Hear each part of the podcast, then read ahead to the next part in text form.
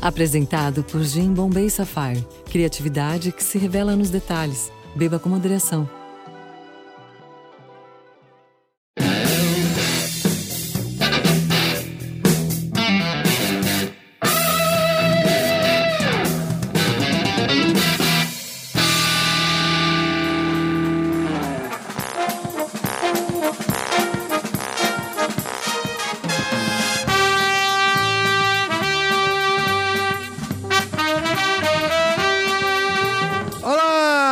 Carlos Merigo, esse é o Dreamcast número 123. Com essa trilha sonora não é os Oscars, Academy Awards, né? me- Direto da Pé de Vermelho. O Saulo vai and- entrar sapateando aí. tipo- Olha o vestido, olha o vestido do Saulo, que bonito. Saulo, quem, quem é seu costureiro? Olha, eu, eu acho. Mas que- quem você está vestindo? Quem você está vestindo? Eu adoro né, na- no Oscar, quando o, o Rubens Evaldo Filho ele fica traduzindo em real time, assim, e aí fica. Ele é, agradeço meu. É, ele agradece, é o irmão dele, o irmão dele agradece. Ah, essa aí, piada já, é, aí já foi. Aí, é, de repente, essa piada foi muito boa. Essa, essa fera foi boa. Ah, sacanagem, não fala mal do Rubens, que o Rubens é bacana. Uma referência ao Bob Hope. Ele Isso, piada isso, isso. Ele conta essa piada porque há três anos atrás no Oscar, ah, daí já entrou a menina. ah, Ei, ei, palmas. E estamos aqui hoje pra falar do M. Não. Só que não. Estamos, estamos perdendo o M, na verdade, que está acontecendo nesse momento, para trazer a vocês mais um Braincast super elucidativo, certo? É por isso que ganhamos milhões pra Exato. não estar em casa com as nossas famílias. Vamos falar aqui como o RPG mudou o mundo, né? Mudou Pelo menos a vidas. minha vida. O mundo. Influenciou as nossas vidas. é esse o título do programa, aliás? Você É, só o Cristiano vai falar, né? Que a única pessoa que jogou RPG aqui foi o Cristiano. Tá bom, tá bom, tá bom. Marão vem com essa agora, querendo se livrar do. Sei, sei. É, isso vocês já viram. É importante avisar, é importante avisar que quem faz programa sobre RPG fica seis meses sem sexo depois, hein? Você já passou por isso antes, Marão? Tudo bem, a gente, todos os outros três aqui são casados, então beleza. Então não existe comentário sobre o assunto. É, então beleza. Ah, legal. Muito bem, então vocês já ouviram a voz Milete e o Cris Dias usa o seu bordão, Cris? Boa Dias? noite, boa noite, internet, boa noite, Brasil. Muito bem. Eu ganho, cada vez que eu falo esse bordão, Isso. eu ganho, então por isso é importante eu falar. E o Alexandre Marão também, vocês já ouviram aqui. Olá, Braincasters! Muito bem, vamos aos comentários aí. ó.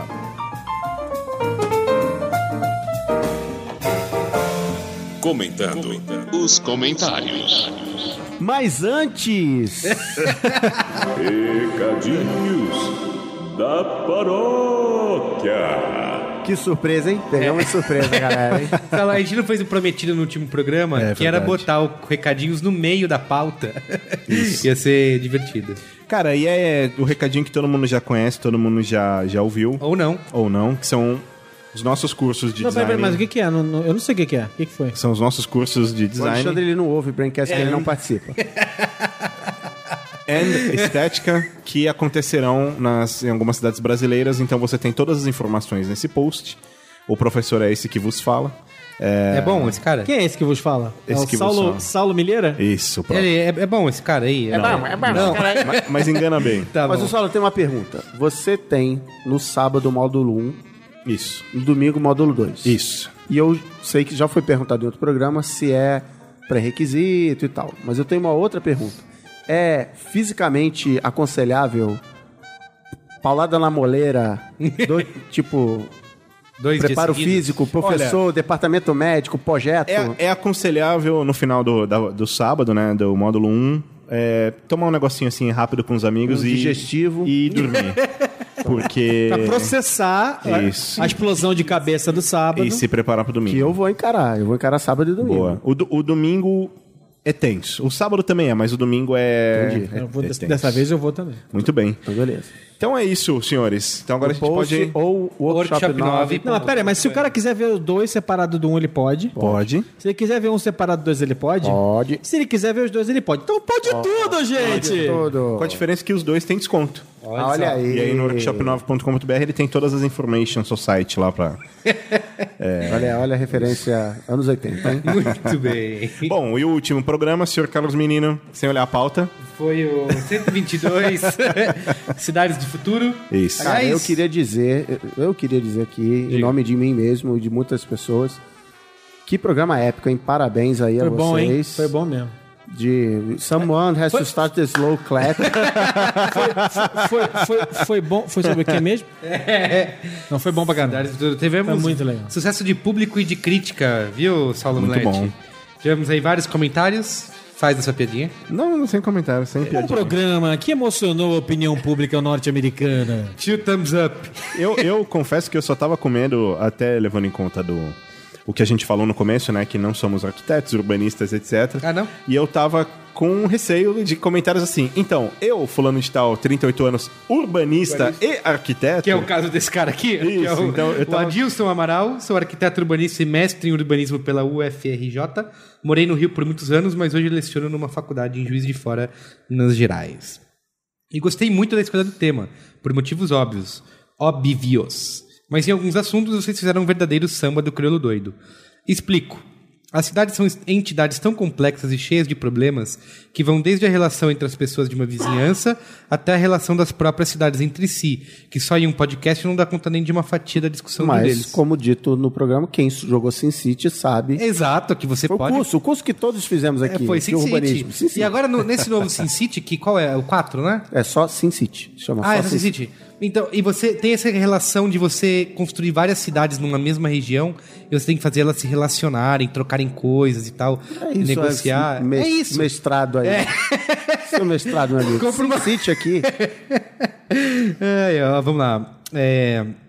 é, E bote dentro desta conta várias questões. Políticas sociais, construtivas e ideológicas é de explodir o cérebro. Escolhi falar de uma dúvida que surgiu no meio do Braincast, o carro. Para ser bem simplista, o modelo da cidade moderna, a partir dos anos 1920, sim, o Fordismo não foi à toa, é um modelo baseado no deslocamento pelo carro nas cidades. Pela configuração das cidades europeias, ruas estreitas, quarteirões irregulares, dar suporte ao carro seria algo impensável. Por isso, o modelo de incentivar o transporte público é prioridade política. E o contrário, o desestímulo ao uso do carro também faz parte da mesma. Em Londres, se paga pedágio caro para acessar sua área central. Nos Estados Unidos, o modelo da cidade moderna foi amplamente usado, principalmente depois do pós-Segunda Guerra, com a criação de leis que incentivaram a ocupação dos subúrbios pela classe média. Hoje, esse modelo vigora na grande maioria das cidades americanas, que é como Brasília, você só, se locomove através do carro. New York e Chicago são exceções à regra, por serem mais antigas e terem diferentes modelos de ocupação. No Brasil, ah, meu Brasil, como sabemos. É, é, eu não, eu não- Só, desculpa interromper, mas Chicago é antiga até que ponto? Porque a cidade foi destruída no incêndio e reconstruída de ponta a ponta em 100 Mas aí anos. deve ter sido reconstruído usando o mesmo modelo de antes. Só Mas 100 literalmente anos é bem antigo, né? Não, não, não tanto. Se Não você... É, não. Por uma cidade, ele acabou de falar de Europa, que são cidades de 2.000, 2.500 anos. Enfim. Pergunte a ele. Não, sim. é que eu, eu fiquei em dúvida em relação a isso. Mas vamos em frente. Tá. Como sabemos, o transporte público no, no Brasil, tá falando, tá? Como sabemos, o transporte público nunca foi pensado de maneira planejada. Por isso, hoje achamos que, se criarmos mais ruas, menos engarrafamento teremos. É o contrário, quanto mais asfalto, maior é o número de carros circulando. Nosso grande problema é a falta evidente de investimento em infraestrutura de transporte de massa, ônibus, metrô e trens. Andamos tanto de carro por uma escolha lógica, é menos pior. Se tivéssemos um transporte público mais eficiente, pensaríamos duas, três vezes antes de sair com ele da garagem. Hoje, nossas grandes cidades estão começando a espremer os carros em poucas faixas, priorizando os ônibus. Isso não é bom, é necessário em caixa alta.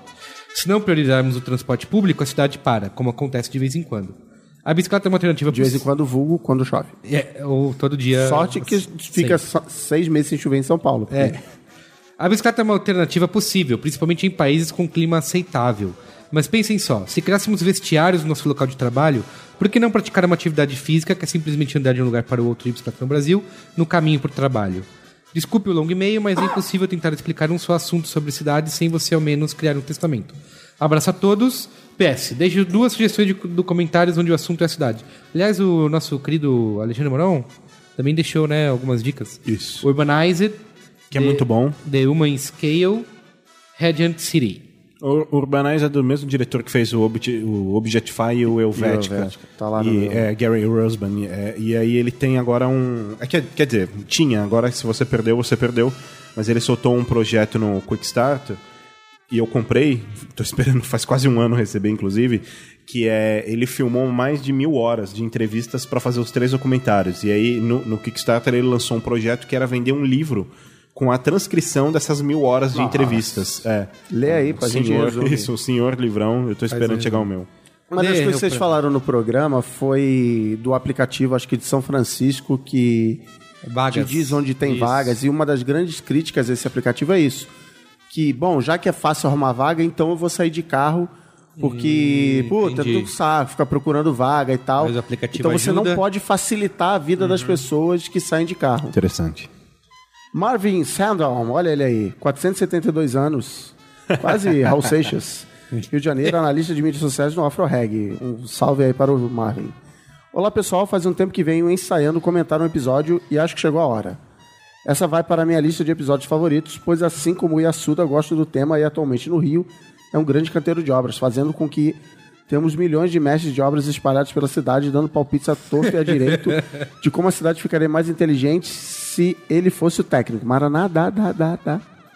Aliás, aqui eu- Cris, fazer uma reclamação de que vocês focaram muito em São Paulo e Rio e tantas outras cidades, mas assim, o Rio ainda tem o agravante que, como tem água e morro, afunila muito mais o trânsito do que, no, do que, por exemplo, São Paulo. Você tem três, quatro opções de ir de um lugar para outro. No Rio, normalmente, você só tem uma opção de chegar num lugar. Então, assim, coisa tá, tá São Paulizando lá direto.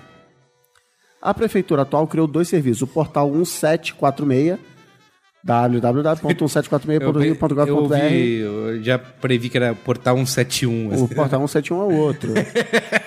Criado em 2011, concentra todos os telefones de serviços públicos em um só lugar e as solicitações e ou reclamações são coletadas por essa central encaminhada sem que o carioca tenha que decorar o telefone de cada um deles. O outro mais recente é O Explicador, ou explicador.com.br. É muito bom isso. O serviço conta com um personagem um tanto quanto caricato que te explica alguns dos assuntos mais falados da cidade do Rio, como obras do porto, saúde e educação. Ao entrar no site, você é recebido pelo personagem que incentiva a perguntar algo. Ao digitar, ele vai até a base de dados, uma espécie de FAQ, e te retorna com a resposta. Perguntas como por que o Corinthians é freguês do Palmeiras, ele ainda não tem. Nossa, essa daí tá. É velho esse banco de dados É aí. aliás, aliás, queria aproveitar a oportunidade para dar os parabéns pro Palmeiras, que no dia que esse podcast vai no ar, completa seus incríveis 100 anos de história. Olha parabéns aí. ao Palmeiras. É, parabéns fora da zona de rebaixamento, conseguiu. É o grande, grande feito. Grande Palmeiras. É o projeto. Inclusive, esse, esse o explicador, Cris, é feito pelo Marcelo Marrom, que é um. Bom, para os Comining que acaba assistindo altas horas no sábado, tá sozinho no sofá, sabe de quem estou falando, que é um humorista super engraçado e ele tá sempre lá. Eu achei. Bom, só para terminar aqui, depois do meu comentário. Além do site, o serviço pode ser acessado por Facebook, YouTube, Twitter e Zap Zap. Valeu, galera. Abraço. Eu achei o explicador legal, engraçado e tal, mas para mim tá com muita cara ainda de propaganda eleitoral, É, tá, assim, do tá. governo. Ah, porque vem aí o. Como é que é? O BRT. E vai mudar sua vida, hein? É, vai mudar sua vai mudar vida. sua vida e tal. Mas Não, peraí, vocês viram os posts, os posts no, no BuzzFeed? A Dilma. Nossa, que coisa Eu não vi. É muito 13, É, 13 motivos previsões da- sobre a Copa que deram Façam, errado. façam um post e não e assim, não entendeu o que é o, o que é o BuzzFeed, aí tenta mimetizar o BuzzFeed e faz tudo errado. Meu Deus do céu. Nossa. Tem mais aí, Carlos Mas não é, isso não é aprovado.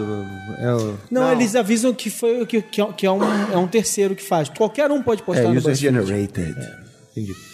Marcelo Correia, sou jornalista carioca há 25 anos e queria dar minha contribuição sobre a experiência que temos aqui no Rio.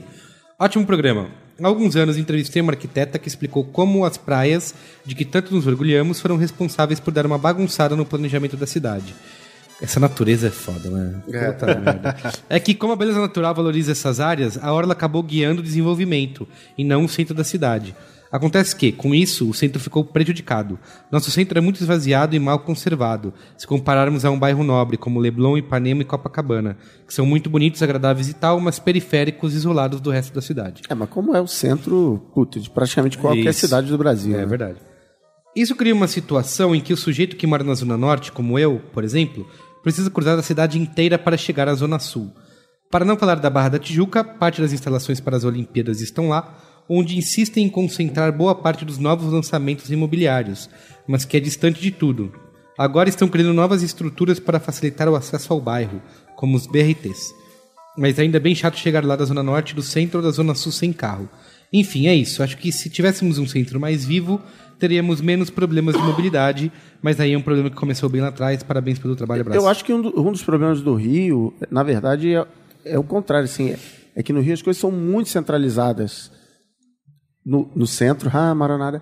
É, agora está até espalhando mais para Barra, para Zona Sul, mas assim, até, sei lá, 10 anos atrás, basicamente todas as empresas de serviços na fábrica e tal estavam no centro. E aí esse desenho que ele falou, tipo, como você tem a orla, é, o, o movimento era todo mundo sair de todos os bairros do Rio de Janeiro, ir até o centro e depois voltar. São Paulo, por exemplo, não. O cara mora no Itaim, trabalha não sei aonde, ou trabalha não sei onde, mora no Itaim, na, na região da Paulista, no centro, no Morumbi, no, É bem né, mais no Brooklyn, é, é mais espalhado. E, então, assim, as próprias, se se olhar os desenhos de linha de ônibus do Rio, eles são assim, elas geralmente vão pro centro e voltam. Então, tipo, ele falou, eu também morava na, na Zona Norte. Eu quero ir para Botafogo, eu tinha que ir para o centro, no centro trocar de ônibus, ou pegar o metrô e tal. Então, esse é muito num, num sentido só, então é, é- é complicado. São Paulo, até por não ter a limitação física do, do mar, você consegue circular um pouquinho melhor, Cris Dias, tudo que importa no Rio de Janeiro estava na Ilha do Governador. que era eu. Olha aí. Ilha do? Governador é uma grande Celeiro, grande celeiro de celeiro. mentes internéticas É e, e futurólogas. E, e o Maron? O Maron não era de lá, não? Marão positivo. Tá vendo? Renega, ele Aí. renega, mas. Todo ele- mundo, todo mundo de lá, Ilha do Governador. O Vamos, governador é o, é o centro do universo. vamos comprar, vamos comprar essa, essa região aí. Então é isso. Vamos ao programa? Blá. Tamo que ir, né? E aí? E aí, RPG. Vamos colocar a pauta aqui no colo do Cris Dias e do Alexandre Maron, porque vocês não sabem, o, o amigo ouvinte, Salomilete, como você diria, não conhece o passado, Não, não conhece. Se eu conhecesse, eu não ouvia esse programa. não conhece o passado não tão longínquo Isso. de Cristiano Dias e Alexandre Maron. Justo. Como... Enquanto vocês aí usavam fraldas. Isso. Eles eram empresários e tinha, era uma loja de RPG. como é que é? Empresários A gente Onde? teve uma loja que vendia gibi Na Ilha do Governador. importado e RPG. E card games. Olha card isso, games. cara. E era uma Na aurora, lojinha. na aurora dos card games no Brasil. E era uma lojinha minúscula e que Não durou. era nem que- uma lojinha, era uma sala. Era uma a gente salinha. Tinha grana, a gente tinha grana pra alugar uma loja, a gente, pô, sou malandro, vou alugar uma sala. E a gente deu a maior cagada da história do universo, que do lado, na, na mesma leva, era um curso de inglês que ficava no andar lá do, do prédio. O curso de inglês cresceu, saiu e liberou um monte de sala. A gente alugou uma e do lado alugou um curso de desenho. Então todos os nerds iam lá estudar desenho. Cara, isso foi muito- Cara, muita. Cara, minha vida é regada de golpes de sorte, assim, nesse nível. E Isso foi foi- que sustentou a loja por dois anos. Senão a gente tinha falido nos três primeiros meses. assim. Exatamente. Mas por que que vocês E era- ficava saíram em- dessa vida? Ter Porque não dava dinheiro, cara. Mas Não dava ficava onde? Em Governor Island. Era na ilha do governador. Exatamente. Cara, hoje em dia com esse negócio de... As co- pessoas que crescem na ilha do governador, elas têm uma ilusão de que dá pra sustentar qualquer Isso, coisa lá. Aí elas abrem o restaurante. Não, mas aqui tem um monte de gente. Aí não vai ninguém. e ninguém quer ir na ilha, né? Também. Mas de acho fora. engraçado porque hoje em dia, com todo esse frenesi de Comic Con, é super legal, é o, o- tem o dia do orgulho nerd, né? Que transformaram o dia da toalha em dia do orgulho nerd.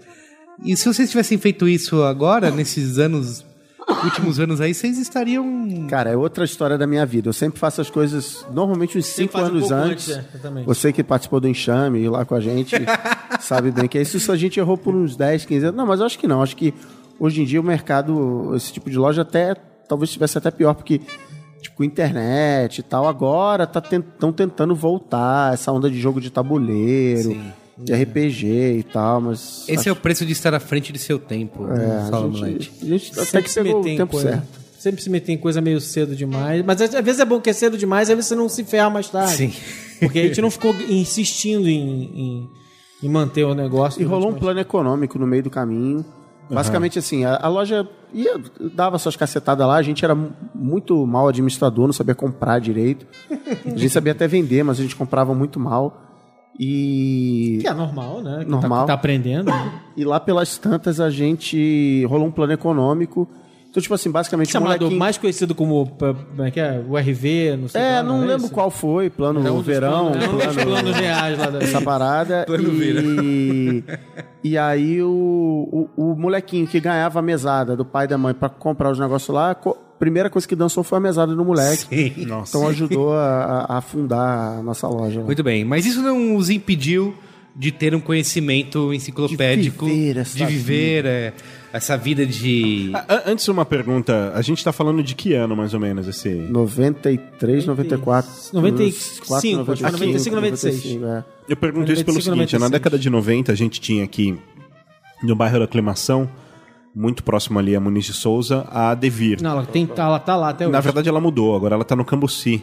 Ah, rua- tá, não, tipo, É falei isso. besteira, isso mesmo. Tá, Ela tá, eu, eu- quando eu É vim aqui, ela estava no Cambuci. É, mas aí é, ela antes mudou pra uma outra casa, mas assim, basicamente era, era uma casica pequenininha, Não, né? a, De- a Devir, ela, ela, é, ela é literalmente responsável por essa explosão. É isso, e, a- e ela era muito forte, etc. E é justamente aqui que eu chego na minha pergunta, que é...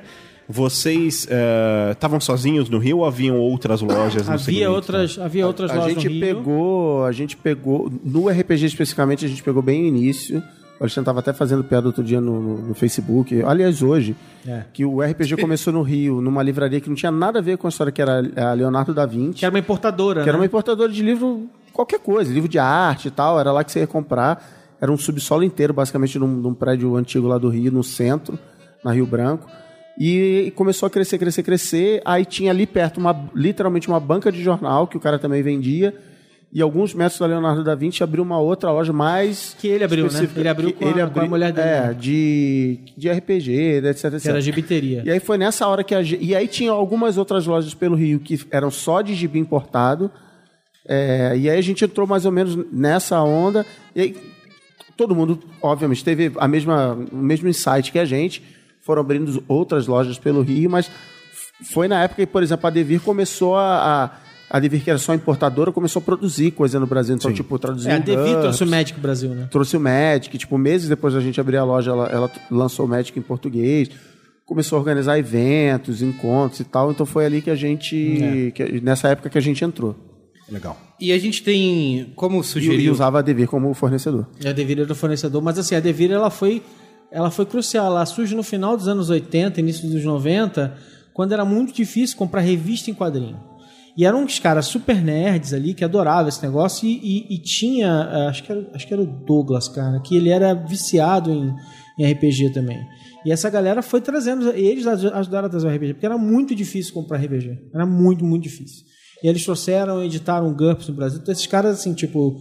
É, se tem um. Sei lá, se você for fazer um documentário sobre a história é, dos quadrinhos importados do RPG no Brasil, esses caras são Ah, botar, certamente uma pedra, assim. Uma, uma pedra fundamental. Eles são muito importantes. Sim. E você tinha falado, caro Alexandre, como ah, hoje em dia a gente. da influência do RPG em tudo que a gente. Em tudo não, mas em muita coisa que a gente vê hoje em dia. Não, de- tudo. Nas, Tá sacanagem. nas indústrias, indústrias criativas, Cara, no- nos é- videogames, no entretenimento em Se geral. a gente fala que os nerds conquistaram o mundo, né, que é, a cultura nerd prevaleceu, os grandes Sim. empresários são nerds e tal, não todos, mas muitos, muitos, muitos jogaram RPG quando, de um jeito ou de outro. Jogaram videogame e jogaram Sim. RPG que a gente chama de mesa.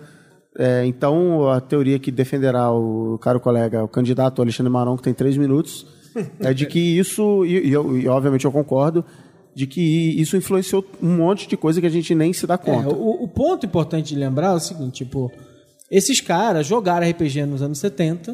esse final- O, o- o RPG, como a gente conhece, ele é, ele é de, do início dos anos 70 e foi lançado em 74, que é o D&D. E aí dali começou a se espalhar e tal.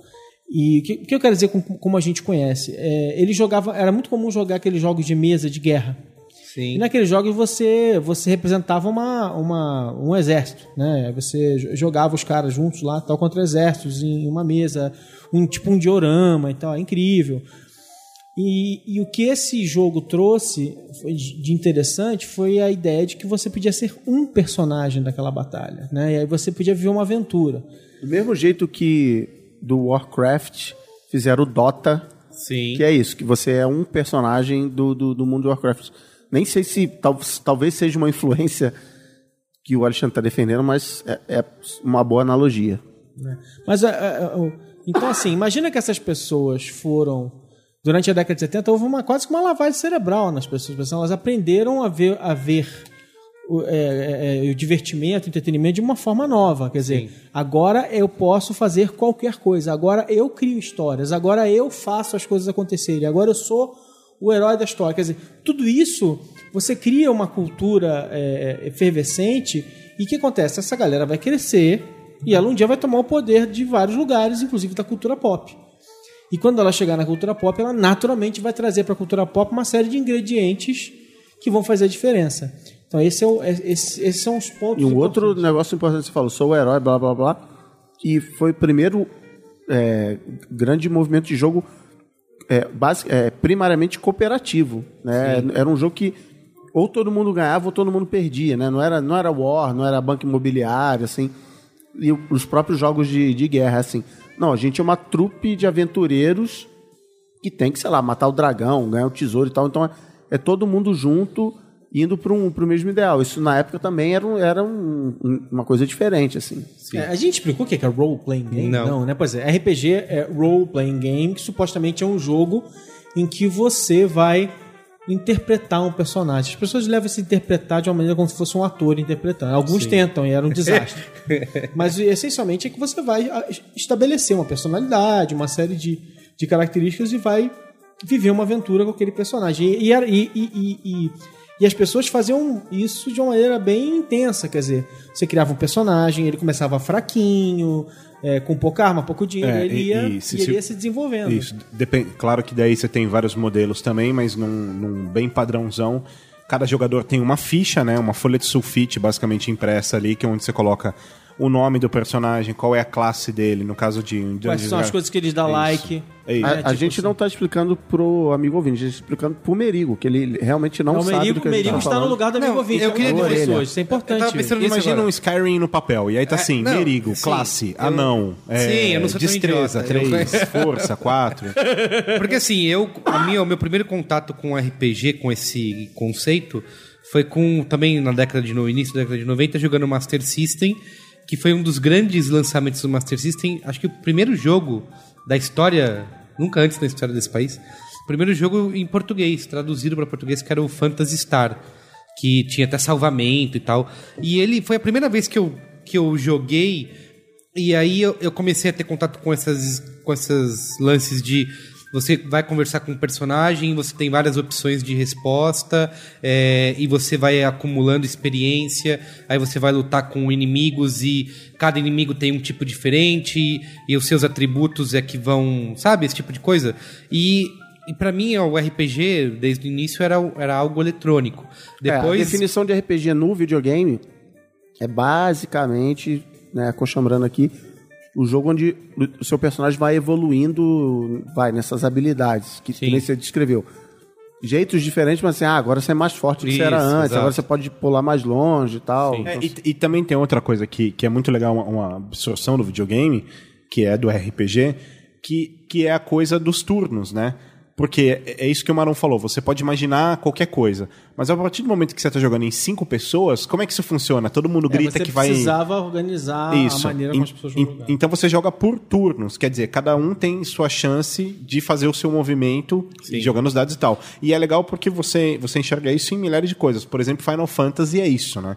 Quando você encontra um, um monstrinho e tal, você ataca, você tem o seu turno, depois ele tem o Sim, dele e tal. sim. É uma derivação do RPG. É, mas isso que uma coisa que mudou bastante, né? Porque nos RPG. Aliás, eu falo. é, eu nunca joguei. O único RPG de tabuleiro, digamos assim, que eu joguei era o que eu até chamei hoje, falei pra vocês, que era o, um RPG for Dummies, que era um Hero Quest, que era um jogo da. É, que era um jogo da. Exatamente. Não, o Hero Quest ele é. É legal. Hero ele Quest é é. Ele não é o, o RPG original, mas ele foi assim que começou o RPG, que é um, era um jogo de tabuleiro, de briga, de luta. Sim. Que nem o Alexandre falou, não. Eu sou o guerreiro, você é o mago, o Alexandre é o Isso. curandeiro e tal. Cada um tem seu papel, seu role. Sim. E aí, ah, tá- aí tem os quadradinhos. Você, ah, porque a minha flecha só vai cinco quadradinhos e tal. Então, Começou ali. E a galera jogando aquilo começou a a. gente usava, né? Folha quadriculada pra Usava. desenhar o mapa. Então, isso que eu ia dizer. Eu, a pergunta que eu ia fazer é que o Hero Quest tinha um tabuleiro onde tinha os quadradinhos marcados e você, é, você como mestre, você tinha no mapa dizendo onde estava cada coisa. Então, um herói entrava numa sala, ele não sabia o que tinha ali dentro. E aí você sabia, você tinha que falar. Agora você se deparou com, sei lá, um goblin. Isso. Tá, e, e aí vocês estão falando de uma de um tipo de jogo que é basicamente só na, na lábia, Então, porque não é? que a galera, quando jogava jogo assim, que é o Chainmail, que é o primeirão lá, começou a, a viajar e, e, tipo, brincar e falar nos diálogos. Ah, você agora, sabe, falar que nem herói e tal. Tipo a velhinha, tipo a velhinha jogando GTA, você viu? Que ela fica falando o diálogo como se ela estivesse brigando com as pessoas na rua. É tipo aquilo aí. É, e aí aquilo foi evoluindo, evoluindo. E aí, quando eles foram criar o, o primeiro Dungeons and Dragons, falaram assim: não, então vamos inverter a prioridade das coisas. É, primeiro, é você interpretar esse seu papel e o combate. Eu tenho um monte de regra de combate, mas é só uma das coisas. E é engraçado que o DD tá agora, acabou de sair, acho que a quinta edição, e cada edição eles vão meio que balanceando. vai para um lado, vai para outro. Ah, não, a molecada tá muito videogame. Então vamos fazer mais Ah, jogo de tabuleiro. Não, tá mais assim. Vamos fazer o Hero Quest, que é uma versão paralela, mas. Então, assim, eles, eles vão ajustando essa, essa- cada época, cada geração que quer mais teatro e outra que quer Sim, mais sim, é, war e, e tabuleiro, jogo Mas de tabuleiro. vou propor uma coisa. Vamos fazer o seguinte: vamos tentar. Porque eu acho que o tema aqui, acho que explicar RPG é até. RPG tá na Wikipedia, tá em tudo quanto é lugar, a gente pode falar disso de uma maneira. Acho que o que importa é a, é- é a ideia por trás disso tudo. Então, Isso. acho que era legal a gente voltar pro seguinte: o que, que é RPG, né? É um jogo em que você cria um personagem junto com, com um grupo de pessoas. Tem um cara que vai criar geralmente uma trama central, né? E aí as pessoas vão jogando, aquele universo vai se enriquecendo, os personagens vão, muda vão mudando, novas, novas histórias vão surgindo, novos personagens vão entrando e saindo. Novos E se você cenários pegou vão uma espada de prata num, num sábado, no sábado seguinte você tem É. a espada de As prata. coisas continuam, É, elas têm Isso lógica. é, le- isso é legal, porque daí você cria sempre uma, um apego e um cuidado, né, um zelo tão grande com o seu personagem, porque muitas vezes você demora anos pra construir um personagem e numa partida mal jogada você pode literalmente morrer. Geralmente, geralmente quando, quando o DM quer, né? Quando, quando o mestre, o Dungeon Master, o sei lá contador o de for, histórias. o contador de histórias, que é o cara que está criando a história principal junto com o grupo, e aí as coisas vão se desenvolvendo, acontecendo. Às vezes um personagem vai morrer, e aí geralmente eles transformam isso numa história épica e tal. Porque, na verdade, é, é, e aí tem grupos e grupos, né? Tem grupos que são muito focados na regra. Então, assim, meu, se jogou o dado, seu personagem morreu, morreu. Tem grupos que eram mais focados em construir coletivamente uma história. E eles não se incomodavam tanto de acochambrar um pouco. O que importava era criar cenas épicas que eles iam contar, iam parecer loucos contando para as pessoas na rua. Sim. Mas onde eu quero chegar com isso tudo é assim: esse, esse negócio que foi criado, quer dizer, significa o seguinte: eu que sou o mestre, ou você que é o jogador, nós juntos vamos criar um universo extremamente complexo com o passar do tempo. Né?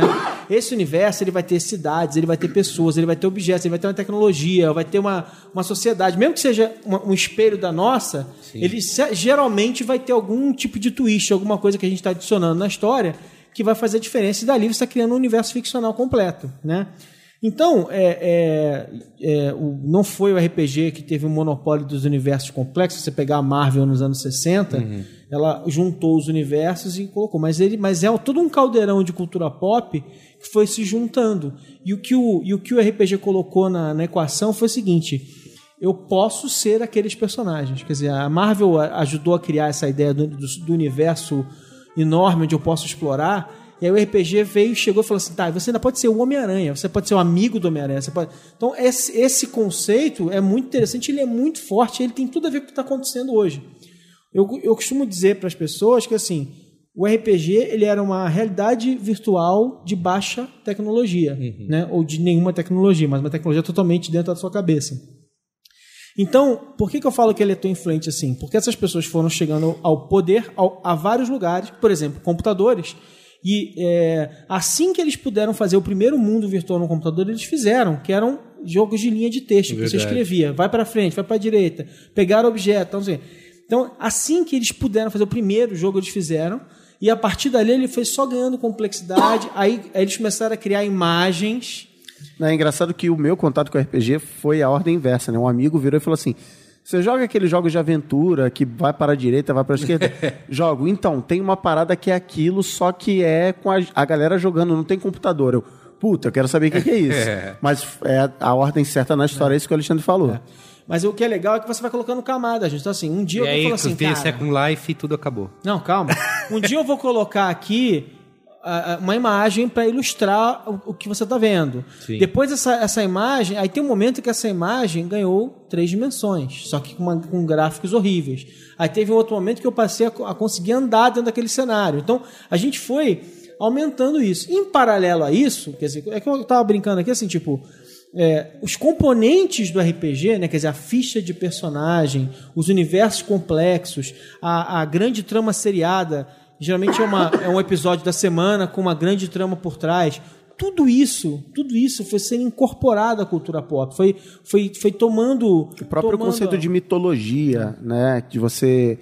De que eh, você tinha. é, é, o RPG surgiu com mundos inspirados em Tolkien e, alguns casos, literalmente licenciados do Tolkien.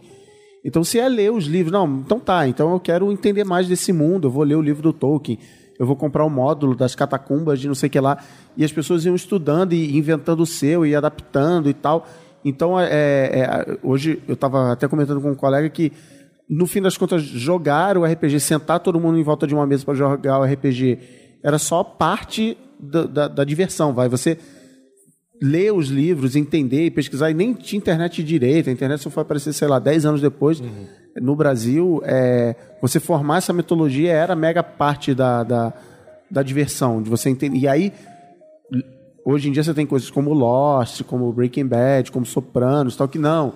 Tem o True Detective e tal, que não. Tudo bem, é, eu entendo de que aqui na minha tela eu tenho só um pedaço da mitologia, mas eu vou lá na Lostpedia, eu vou ler o Rei Amarelo, eu vou tal, para entender esse universo mais complexo que, que, que compõe essa minha narrativa aqui. O ponto é que as os seriados têm uma estrutura muito parecida com essa, com essa lógica de, uma, de, um, de, um, de um elenco de, de personagens que se, se juntam contra o mundo para ver alguma coisa, seja lá qual for, seja um romance, seja um drama, seja, um, seja ficção científica. Essa estrutura ela é reproduzida claramente é, desse universo desse universo criativo, né? Então é, a gente viu as fichas de personagem virarem as fichas dos personagens de- dos jogos. A ficha, a ficha dos personagens dos jogos foi migrar, a- a- foi migrar para as primeiras redes sociais que viraram a década. E elas hoje em dia estão totalmente di- dissolvidas na nossa vida e a gente nem pensa mais nisso, né? Sim. Não tem nada que você faça que você não crie um personagem. Você não faça, você não re- reproduz o seu avatar, né? Que geralmente, hoje em dia, geralmente agora é você, né? Mas É. vocês, vocês lembram que antigamente não era? Não era. Antigamente Oba. você dava um nome. Criava um né? nick. Você Primeira criava coisa um pra nick entrar na internet, e um fazia. nick. Então, assim, a gente foi mudando. Isso foi Porque o mudando. seu, o seu, Qual era o seu nick? seu profile no- no Carlão Facebook é você mesmo? Carlão o quê? O Pois tripé. é. A pergunta, Não, falando sério. A, a pergunta. Eu não lembro, eu tive vários na Não, época. não lembra. Você tem que lembrar seu nick. Mas a pergunta que o Cristiano está fazendo para vocês é: você acha que o seu profile é você? É. O que, que é, É o seu profile? tá lá, no Carlos? Merigo, mas é um Carlos Merigo, né, que É o Carlos Merigo sociável, que na vida real ele não é. é. joga, joga FIFA pra caramba. Sim, mas isso é- entra num aspecto... Ganha, né? Ganha de alguém Ganha, no ganha FIFA. que é, do, do Saulo todo dia. É... ó, Não, e, é, Isso e tá- se a gente tá falando de FIFA, até o FIFA tem isso, né? Que eu tenho lá o meu hominho no FIFA, É ele escaneia a verdade. minha cara, e tem Isso. lá chute 89, drible 72. É o modo de você. Você começa fraquinho, como um cara ali, é, nem banco de reserva, depois você vai aumentando, você vai melhelhando o seu personagem, né? Opa, até rede social tem isso, né? O É claro. personagem, formado É claro. na faculdade, estudou, Estudou- bem sucedido. Estudou na instituição de ensino superior completo. Mas o, o Faculdade que Alexandre, mais cresce no Brasil. isso tem a o, ver. o RPG, ele é um filho dileto da era do do it Dileto yourself. sorvete? Ah, É. tá bom. Da era do do it Hum, que yourself, fome. entendeu? Pessoas que fazem as coisas mesmo. Elas fazem, elas constroem coisas e tal. Mas isso se confunde com o tal. com, com o termo marketizado lá de gamificação das coisas? É, a gamificação vem bem mais na frente, é uma. Mas também eu, acho que assim, é uma antiga ambição, tá? Tipo assim, É, Porque assim, se você olhar a gamificação, é, eu acho a gamificação uma buzzword, e a gamificação é parte de um, de um, de um fenômeno maior, tá? Mas até porque quando você vai olhar a gamificação que as pessoas estão falando agora, nada mais é do que a aplicação do conceito de. de é, como é que é? Um incentivo. Você, como é que é? Você, você oferece alguma coisa, você faz um incentivo para receber um comportamento esperado que geralmente é um comportamento que uma marca está esperando de você e tal, não Sim. sei o quê. Mas o, a, a- a game. a- Como é que é? Qualquer sistema de pontos que te, que, te, que te dá alguma recompensa por alguma coisa que você faz já é uma espécie de gamificação. Isso existe ó, há décadas e décadas. Sistema de milhagem, cupom, tudo assim. Sim. O, o, o marketing já está usando gamificação. Mas quando você adiciona os badgezinhos lá, não, não é um. um- Ah, eu acho que são componentes do RPG, sabe? Que estão colocados na, na, na tua, na tua vida. São, são mais componentes, mas eu acho que é, é, que é muito influente na maneira como a gente consome cultura pop hoje, né? É essa estrutura, é essa coisa. é, é- é- é- o, o RPG ele materializava essa, essa, esse sonho de construir mundos, né? Aí quando você juntou RPG e computador, o sonho de construir mundos se tornou realidade, se tornou possível, as pessoas passaram a criar esses mundos. E aí a terceira fase com a internet, as pessoas passaram a poder juntas, aos milhares, aos milhões, vi- conviver nesses mundos virtuais, né?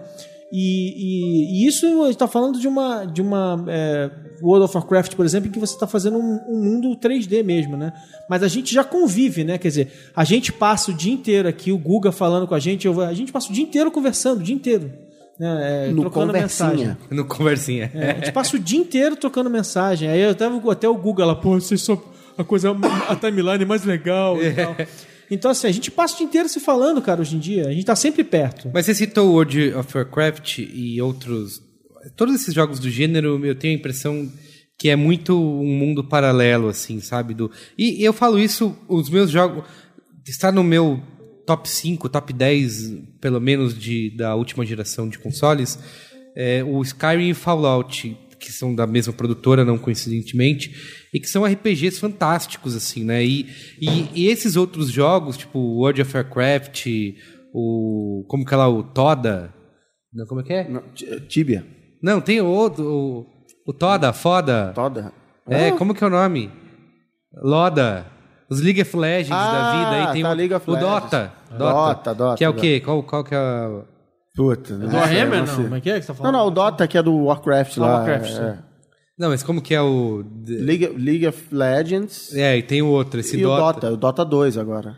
E ninguém sabe, vocês não sabem o... A sigla? É. Não faço a menor Ah, ideia. não lembro. Então, e a impressão que eu tenho com esses jogos, até a gente vê sempre essas notícias dos chineses jogando até morrer, etc e tal. É, Ah, o, do- o, como é que é? O Doma? Do, Dota, é Dota. Dota? Dota. Tá, entendi. Não, Eu vou procurar aqui, vou falar pra gente. de ignorante, vai, É. parabéns. E que, assim... Jogos, dois jogos mais jogados do mundo. Isso, exato. gente- Não, mas é a sigla nova. Essa sigla, É essa sigla Ancients, eu não sei o que lá é Ancients. É, isso aí. É, Defense of the Ancients. É, Isso. Defense of the Aí, tá Ancients, isso aí. É, e, e eu tenho a impressão assim que isso é- é- é- parece até uma coisa. Eu vou estar posso estar sendo preconceituoso falando isso, mas parece uma coisa meio marginal, assim, sabe? Não é de fácil acesso para? Esses jogos? É, esses, esse tipo de jogos que, que criam esses mundos, esses Eu mundos acho que o massivos. faturamento da Blizzard Activision vai discordar de você. Tipo Assim, League of Legends é, é de graça e a Riot Games tá Não, daí você- faturando sim, os eventos aí, os. Ah, você tem, os você compra esportes. a, a Não, moedinha é, a, lá Riot e Games, tal. a Riot Games nem chama de jogo, ela, ela enxerga como um Wii Sport, né? Quer dizer, ela tá transformando. Ela, ela- toda a estratégia dela é transformar isso num, num esporte de verdade e eles vão conseguir. E aí você vai entrar numa velha discussão dos puristas do RPG, que são contra tudo isso, as coisas como estão. E o... e de que- Conta tudo que tá aí. é de que como você não não deixa espaço para imaginação, isso isso é uma outra coisa. E na- que na opinião desses caras é pior. Assim, eu joguei World of, World of Warcraft por muitos anos, me diverti muito, joguei muitas horas da minha vida fora. Mas assim, concordo, é completamente diferente. Por quê? Porque você está limitado pela tecnologia. Né? É a diferença entre você. é, até esse conceito de avatar digital. Você, não é você.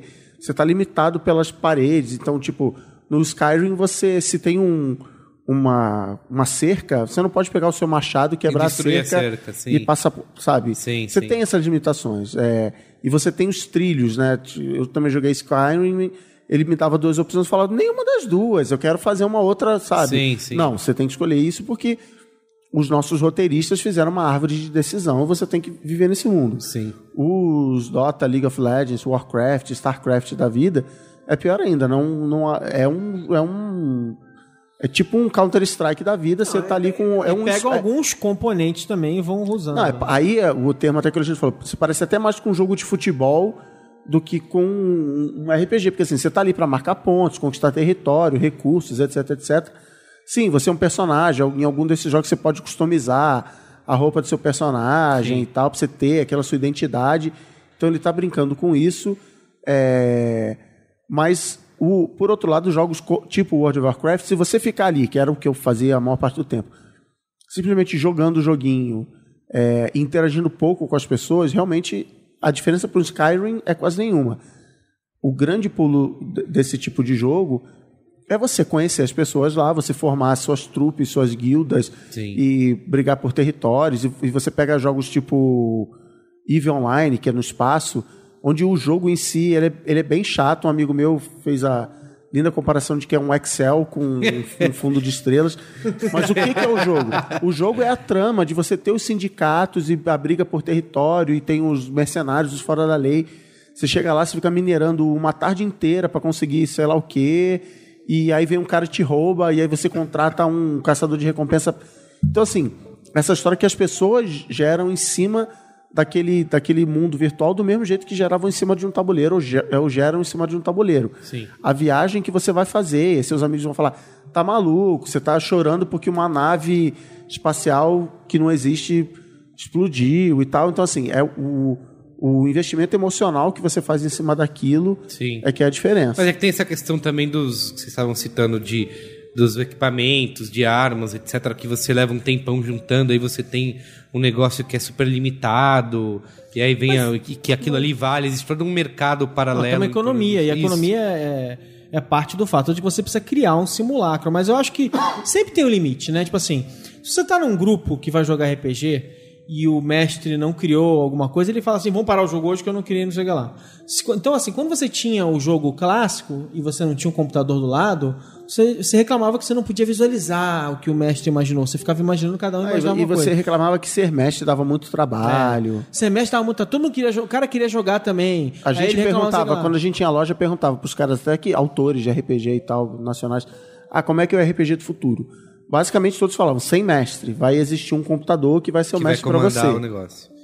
É que nem o cara que é Então- o banco no banco imobiliário. Então, assim, eu acho, eu acho que a gente sempre olha pro, pro agora e esquece que o agora é só agora, né? É só o agora. Daqui a 10 anos é tudo diferente. Então, é. é- Esse é um slogan o o Marão criando uma campanha. Agora, é só agora. Não, daqui e, 10 antiga- anos. e antigamente era Oculus assim, Rift. É, antigamente a gente reclamava, antigamente a gente reclamava que os gráficos do- dos mundos virtuais eram uma porcaria. Aí a gente começou a ter gráficos melhores. Eu lembro da primeira vez que eu joguei EverQuest com o Cris, o Cristiano Eu tava ia lá contar isso agora, mas tava nem lá- precisei. O Cristiano tava lá em Nova York ainda, depois ele continuou no Canadá, era um inferno, porque eu- eh, ele queria jogar e eu tinha que ficar pegando o fuso horário infernal, né? Que ele tava cinco horas pra trás. E aí ele- eh, eu dormia enquanto ele tava se ferrando lá, porque eu era o Mas não clérigo. é essa história. Calma, aí a gente foi jogar o EverQuest, o Cristiano, o Cristiano começou a jogar um Eu pouquinho de comprei o CD, mandei pelo correio É, pra nossa, ele, porque não tinha pra mim. download digital. É.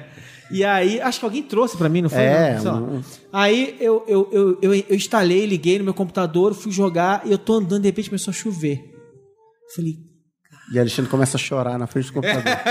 tá chovendo, eu esperei minha vida inteira por isso. tá chovendo. E assim, tá chovendo pra mim e pra todo mundo que tá aqui. Essa sensação, esse, primeiro momento, esse momento inicial em que você fala assim, cara, não sou só eu que tô vendo isso acontecer. Tem sabe lá quantas pessoas nesse momento, nesse mesmo lugar, só que não estão aqui. Um tá, em- um tá na Indonésia, outro tá em Nova York, outro tá em- na Inglaterra, outro tá não sei o quê. Não é verdade, porque os servidores não são assim, mas nesse momento tem várias pessoas em vários lugares do mundo e elas estão vendo a mesma coisa que eu. Eu queria só fazer uma correção que você falou no começo do programa, que na verdade não são seis, são dez meses sem comer ninguém. Seu, seu Tinder está sendo atualizado. Então, eu. É, é, tem, aquele, aquela, aquele momento que você fala, uau, tipo assim, mudou alguma coisa de verdade. E a gente. E a gente não demorou, porque assim, na verdade, a galera já tava jogando lá o. o- Que é o EverQuest? Não, antes do EverQuest, que era o outro que era famoso. Que É era o Último Online. É o último online. A galera tava jogando o último online piradíssimo. O Que último era online 2D. da- O último online gerava mil histórias, cara. Tem, teve protesto no último online, teve campanha, teve um monte de coisa. O último online foi o primeiro grande jogo da era da internet. Jogo, jogo online da era da internet. O primeiro universo é, que as pessoas conviviam e tal, não sei o que, é, é, com gráficos e tal. Então, assim, e a gente nem pegou o primeiro, quer dizer, acho que o Christian ainda tentou jogar um pouco. Eu ainda, eu, a gente só jogou EverQuest junto e depois foi jogar outras Sim. coisas. Então, é, é, a tecnologia ela foi, ela foi oferecendo novas camadas, novas possibilidades, e assim, aí a gente agora fala, não, agora eu vou jogar com Oculus Rift. Cara, Oculus Rift é só um pedaço da história, é só o agora, e o agora é só o agora. A gente tá falando de um momento em que eu vou pegar... Vote Marum, 2539. em que eu vou pegar e eu vou simplesmente enxergar esse mundo naturalmente. Eu, vou cheirar esse mundo, eu vou sentir toda essa sensação, porque ele vai ser, Sim. ele vai ser jogado diretamente no meu cérebro, E, assim, de alguma toda- forma. grande- a Espero maioria que não do- seja com um plug nojento enfiado na minha, na minha A maioria dos jogos online hoje em dia trazem elementos de, de RPG, né? De criação de personagem, Sim. de você ter o seu. Até, Eu- até eu- GTA, por exemplo, é isso. Você cria lá o seu, seu carinha, né? Muda. É, agora, só no 5 que passou a ter isso, né? Você ficar melhor em tiro, melhor em dirigir. É, e, e Não, eu- no, no 4 você tinha diferentes tipos de personagem que você podia escolher, mas acho que você não melhorava a habilidade, é isso? É, mas é, eu acho também legal a influência que a gente enxerga no cinema, ah, seja lá qual for o filme, mas a gente enxerga nitidamente influências vindas do RPG. Por exemplo, se você pega Vampiro, a máscara, tem uma influência gigante no cinema, né? Você Na- na- aí que tá em casa, tá no busão ouvindo, Saulo jogava va- Vampiro a É, máscara. cheguei a mestrar, mas aí uma parte da minha família que se converteu ao cristianismo evangélico e tal, queimou o meu livro assinado pelo autor, porque era do demônio. Queimou seu livro assinado, autografado pelo É Mark Reagan. Exato. E eu perdi em inglês. É duro, hein? Livro em inglês, e eu perdi. Mas anyway. Podia, eh, podia ter sido o livro, podia ter sido o livro autografado pelo Gary Gygax, que isso ia ser pior ainda. É, mas de qualquer forma você tem, você tem influência no cinema, né? É, até, até mesmo se você pegar filmes como. É, é que tudo bem, vai. Que, que a. É que Vampiro, é um- Vampiro é, um, é um universo ficcional mais antigo do que Isso, tudo, né? isso, mas, é. mas eu acho que assim, claramente o Vampire foi influenciado pela Anne, eh, pela Anne Rice. Sim. E ele depois re- realimentou essa mitologia. Exato. Assim. Por isso que, que em entrevista com vampiro, isso, por isso- exemplo, isso pra merece quem um, jogava. outro, um outro braincast sobre esses universos que você vai. É, Pra quem jogava, por exemplo, o Vampire, é, assistir entrevista com vampiro era assim, era o s- cérebro escorrendo pelo nariz, assim. Você ficou assim sonhando com Que Tom o- Cruise? Porque você via, você viu o Lestat e você não. vo- Ou, ou, por exemplo, você viu o Antônio Bandeiras e não era só o Antônio Bandeiras, você, você entendia o personagem. Você falava. Qual era a Caralho, clã dele? é, é um toreador, pô, não sei, sabe? Então você, você conseguia perceber essas coisas. É, e aí era, era uma loucura, né? Olha o Saulo aí, quantos meses? O titi, titi, tá o taxímetro. Eu queria usar. um- Eu sei que é um exemplo escroto, mas. É, esse foi. Não, não o seu, mas o que eu Ah, vou não, citar o seu, agora. pô. que é assim, é que isso, isso houve um frenesi é, no mundo, no Brasil também, e isso atingiu. Eu trabalhava numa agência de publicidade na época, e isso atingiu diretamente o dia a dia de planejamento de criação de uma agência, das empresas, em grandes empresas brasileiras gastando milhões nisso. Maconha? Que é isso aí sempre, né? Isso desde antes de, eu nascer. É, que eu citei o Second Life aqui, né? Eu, da mesma maneira que eu citei que esses mundos, o EVE Online, Ultima, etc., pareciam sempre coisas marginais, e se você fosse falar isso para uma marca, numa empresa, etc., num meio corporativo, ninguém nunca ouviu falar e não entendia, isso era coisa de nerd espinhento. Inclusive, antes queria fazer um adendo que o Merigo trabalhou com um cara, eu, eu também trabalhei, foi um grande ídolo do Merigo, que era o gerador de tendência. Uma vez esse cara, na criação, colou um papel na, na parede assim, e aí falou, pessoal, aqui nesse papel tem os próximos 50 anos do que vai acontecer. Nossa. Aí, Pô, nem preciso vir, então trabalha de casa. Mas esse cara um dia falou pra você, Falou, é, né? depois eu fiz uma apresentação falando de, eh, de últimos tendências, etc, e o que tava rolando. E aí o cara, no, no, no fim da apresentação, veio gritar no meu ouvido, Second Life, você tem que falar do Second Life, esse é o futuro, não sei o quê. E eu falei, meu, calma, vamos ver, não sei. E, e eu- o que eu queria entender é isso, assim, porque ele também traz esse essa questão das pessoas poderem representar personagens e viverem juntas num mundo, né? E, e- e dividindo o mesmo espaço e vivendo a mesma coisa. E por que que, nesse caso, isso se tornou um, um elemento tão massificado, digamos assim, é, e em outros não? Porque, você concorda comigo? Não, sei- mas se- Second Life massificado aonde? Second no- Life foi um, universo Second Life foi um pegador de otários. Isso, mas um exato. monte de coxinha caiu na- Exato, no golpe do Second Life. Posso te falar uma coisa? Assim, eu vou usar o exemplo. Que eu tinha, que- suas, que tinha suas virtudes. Tinha Ó, deixa eu te falar. Eu sei que o League of Legends tem, sei lá, quantos milhões de jogadores no mundo, World of Warcraft também, eles faturam milhões e tal. Mas isso não vira matéria no Jornal Nacional e a sua tia-avó vai assistir. O Second Life virou. É isso que eu tô querendo dizer. É, eu não, não sei te dizer, obviamente, por quê, mas Qual acho foi a que, estratégia de marketing acho que foi, um, foi a famosa retroalimentação, assim. Alguém, provavelmente a Wired, deu uma, uma, uma matéria sobre o Second Life. Na época que a internet estava começando, então na época onde começou esse hábito de você usar a internet americana para cavar pauta para falar no Brasil, Sim. e aí, cara, começou a proverbial bola de neve, assim. O Second Life é isso. Vai substituir a internet, Essa vai, a mulher- navegação vai ser toda assim. Essa mulher da Alemanha tá ganhando dinheiro no Isso. Second Life. Exato. E essa marca entrou no Second Life, então se essa marca tá, eu tenho que entrar Não, também. os caras gastaram milhões Não, pra tanto construir é. ilhas no Mas, Second mas, mas Life. tudo bem, mas tanto é que o mais engraçado da história é o seguinte: o que as pessoas fizeram no Second Life, ele foi, existiu, aconteceu e depois ficou vazio. As pessoas continuaram fazendo isso no World of Warcraft e em outros jogos durante vários anos. Elas compram coisas, elas conseguem objetos, elas ganham dinheiro de maneiras que, inclusive, são contra as regras Uhum. do jogo. Quer dizer, isso, isso, isso existe, sempre vai acontecer. Agora, Second Life era, era, era É, o ruim, Second era Life sem ele não graça, tinha um propósito. Ele- aliás, o propósito dele era isso: você vai entrar, você vai viver aqui, você vai fazer o que você quiser. E você quer fazer um jogo, faz um jogo. Você quer fazer uma loja, faz uma loja. E, mas eu acho que o principal problema dele foi isso: essa super exposição da mídia, essa, essa corrida do ouro. Sim. Não, e, e havia até um sentimento de assim. Eu não peguei o início da internet, um monte de gente ficou milionário fazendo site. Ah, Second verdade. Life é a próxima coisa agora. Sim. E aí, cara, eu lembro que já tinha, tipo assim, Second Life já tava virando piada. E eu entrei, eu já tinha entrado várias vezes, e eu entrei e falei assim: não, beleza, eu vou voar do ponto A pro ponto B.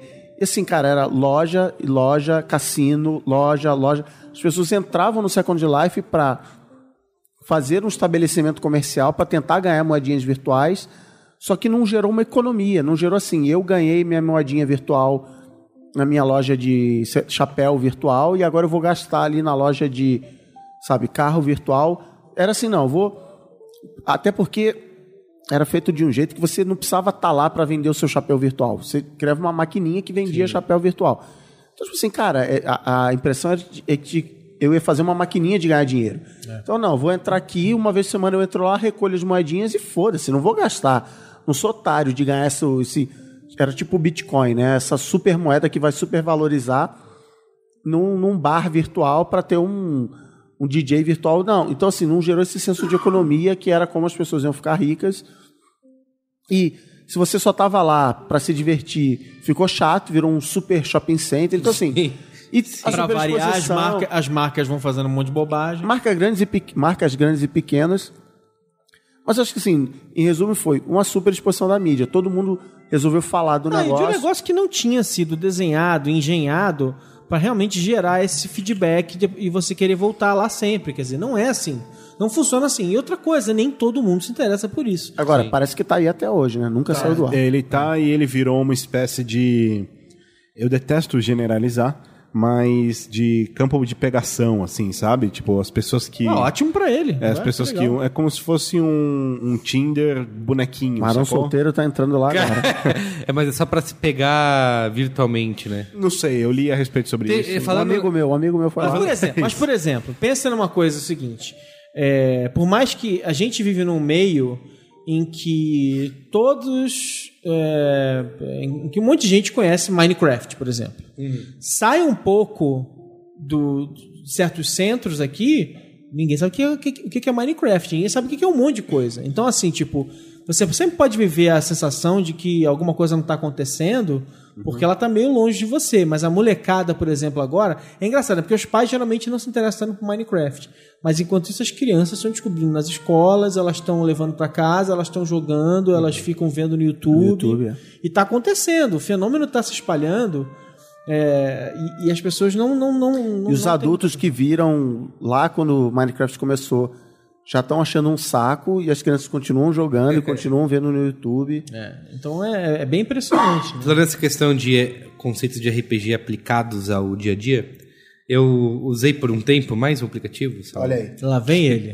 que eu parei depois, que era o Epic Win, que era um aplicativo de lista de tarefas, só que ele tinha o- o- esses conceitos de RPG aplicados que você, conforme você ia completando as suas tarefas, o seu personagem ia melhorando. Então você escolhia no começo lá se você queria ser o, o guerreiro, o mago, o elfo, etc e tal.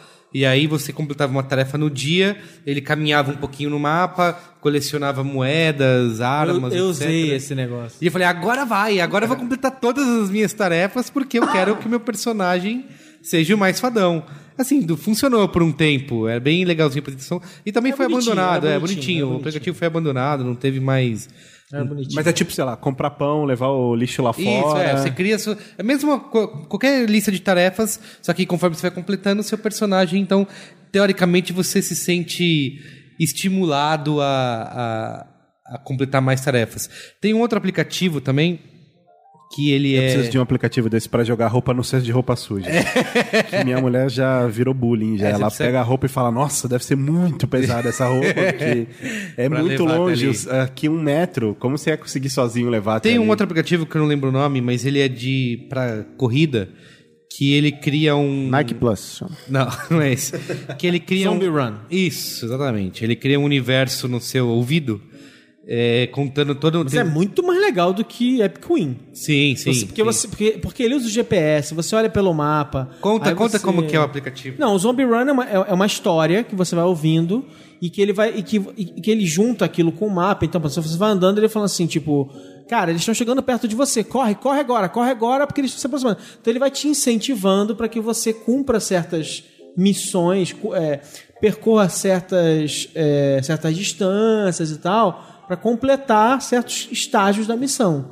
Mas é, é- é basicamente isso. Então, quando você está correndo, em vez de você ficar ouvindo música, você fica ouvindo aquele negócio, os personagens conversando. É, pois é, chegamos em tal lugar, não sei o que, blá blá. Agora temos que correr. Agora, fulano, vá para tal lugar. É você lá correndo que nem um idiota Sim. e fu- fugindo dos zumbis, né? Então, E as- hoje em dia, como vocês que começaram jogando os tabuleiros nas cartas e nos livros, como como tá esse como é esse mercado hoje em dia de tá todo mundo mais jogando videogame e RPG virou sinônimo de, de Você quer saber do RPG moleque? isso RPG moleque Ah, cara, dia. é- é- pelo que eu vejo, assim, tipo, é, é, você vai nas lojas de, de jogos, né? Eles estão lá. Só que assim, a, a, a era de ouro deles foi na segunda metade dos anos 80 e primeira metade dos anos 90. E aí depois ela- ele- eles começaram a declinar. E, e- e- e, gente, não é muito. Provavelmente hoje tem muito mais jogadores de RPG do que 20 anos atrás. Porque hoje tem muito mais de qualquer outra coisa do que há 20 anos, atra- há 20 anos atrás, porque tem internet. Hoje as pessoas se encontram, elas se falam. E ainda tem a gente que jogou lá atrás, provavelmente tem um monte de gente que ainda joga. Eu não jogo mais. Eu não jogo, há, sei lá, deve ter Sei. fazer 15 anos que eu não jogo mais. Assim, nesse meio tempo rolou o renascimento dos jogos de tabuleiro. Isso. A Europa conseguiu fazer isso com lá os Catan. Não, os alemães sempre amaram os jogos de tabuleiro e os alemães espalharam os jogos de tabuleiro pelo mundo com o Catan e companhia a partir dos anos 90, mas porque eles foram para os Estados Unidos, né? Porque esse é, um- esse é um problema inerente do RPG clássico, que é a preparação, né? Se você é o mestre do jogo, você tem que passar uma semana preparando a história, pensando cada possibilidade. Então, cara, se é o que a gente quer, sentar em volta de uma mesa e se divertir, vamos jogar esses jogos, é, é, Tipo um Cat- é. Catlan e tal. É, é. Um joguinho de tabuleiro rápido e É, seja feliz. Tem jogos ótimos, tem aí tem jogo do zumbi, jogo não sei o quê, onde você é um personagem e tal. Então, assim, ele não te dá uma abertura para sua imaginação completa, mas a, a curva de entrada é muito elementos. menor. É, é muito mais fácil você jogar, acabou. Tem, É, o- tem hora para começar e acabar, esse tipo de coisa. O Zombicide, por exemplo, que é um dos hits do ano passado e desse ano e tal, que foi teve Kickstarter e aí depois a Galápagos Jogos lançou aqui no Brasil e tal. O Zombicide essencialmente você recebe seis fichinhas e seis miniaturinhas. Então ele vai juntando, ele vai é, é- é uma volta ao chainmail misturado com RPG por causa da maneira como os personagens são desenhados, tem as historinhas deles e tal, não sei o que lá. E aí essencialmente é o quê? E aí você cria na cabeça das pessoas a reprodução do setup básico dos jogos, dos filmes de zumbi. Né? São seis pessoas diferentes, cada uma, com uma, cada uma com uma característica, elas têm habilidades especiais, e aí, é, é, o, à medida que você vai matando zumbis no jogo, você vai ganhando experiência, à medida que você ganha experiência, você vai passando por estágios, ganhando novas habilidades, ou melhorando as habilidades que você já os zumbis tinha. também vão ficando mais Os fortes. zumbis vão ficando mais fortes, mais rápidos e tal, e vão, eh, vão, vão aparecendo mais rápido, né? E aí vão e novos, novas classes de zumbis vão aparecendo à medida que o jogo avança, e você tem uma missão naquele jogo que é, que é completar uma série de, de, eh, eh, de objetivos. Então, assim, tipo, é um jogo de tabuleiro que, que pe- pega um pouco emprestado do videogame, que já pegou do RPG, que pegou do não sei aonde, e Ele aí. se de novo, retroalimenta. estamos na era do remix. Você já, você já começa a ter dificuldade de saber de quem, de qual estágio a ideia foi copiada. Ela foi copiada do RPG original ou do RPG reprocessado pela lente do videogame, né? Quer dizer, então é muito engraçado. Você vai juntando tudo junto misturado. Mas nessa onda de nostalgia, hipster, revival, é, o Dungeons and Dragons agora acabou de lançar a quinta edição, se não me engano, quinta. E, assim, tá todo mundo querendo ver e de repente vai voltar outras coisas. A, a World of Darkness lá, a empresa que fazia, meio que foi comprada pelos caras do, do EVE Online, faliu e o projeto acabou, mas assim, tem aí umas propriedades intelectuais perdidas. É, a- a, sabe-se lá o que, que a Disney vai fazer com o Star Wars e com o próprio Marvel, se, se voltar. Por, por outro lado, agora eles são grandes demais para ficar se preocupando com uma coisa que Sim. vai ter um tamanho de nicho. Então, assim, tá querendo ter um ressurgimento aí do RPG. Quem, quem viver verá para o que, que acontece. Muito bem. É isso? Isso.